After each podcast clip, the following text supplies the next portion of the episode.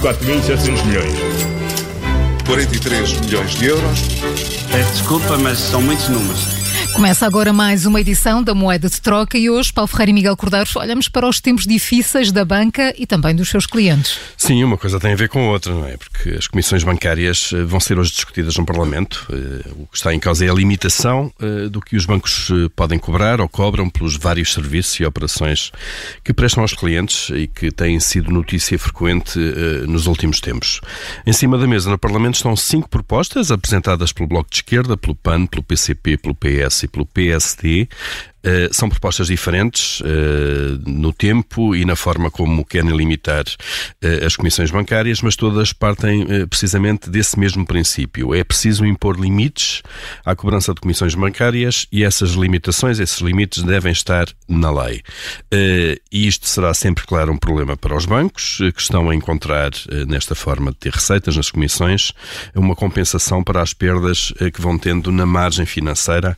Esta margem financeira é a diferença diferença entre os juros recebidos eh, pelos empréstimos que os bancos dão e os juros que pagam pelos depósitos e pelas aplicações que os clientes lá deixam, eh, e essa margem tem vindo a cada vez a cair mais, a estreitar-se nos últimos anos com a descida constante das taxas de juro. As comissões eh, e cobrança de serviços já pesam 30% nas receitas totais dos bancos. Em 2019, no ano passado, isso tem uma receita total de cerca de 1.500 milhões de euros nos bancos em Portugal e que foram mais 40 milhões de euros do que no ano anterior. Mas mas é preciso reforçar aqui que há vários problemas com, com este caminho. Primeiro, é, é sempre muito difícil começar a cobrar um produto ou um, ou um, serviço que se ofereceu durante muitos anos. E este é o caso. A reação dos clientes é sempre forte, como se vê. A banca já é o segundo setor com mais queixas de consumidores na DECO e isso deve-se essencialmente às comissões. Depois, muitas vezes há uma desproporção entre o serviço prestado e a comissão que é cobrada. Não se pode cobrar um euro, por exemplo, por uma transferência de 3 ou 4 euros através da aplicação MBWay. Apenas por exemplo. É, esse, esse é um contexto e a isso soma-se a, a, reputação e o prestígio da banca que anda, obviamente, pelas ruas da amargura. Uh, os clientes e os contribuintes estão podemos dizer, estão fartos, estão cansados eh, de serem chamados a pagar uh, caro e pagar muito caro através dos impostos os casos de polícia, nos casos, ou os casos de má gestão no outros, uh, no setor, na última década, que têm levado à, ou à nacionalização, ao resgate ou à resolução de bancos. e este clima, obviamente, aumenta muito a conflitualidade, a irritação dos clientes e a má vontade para com os bancos.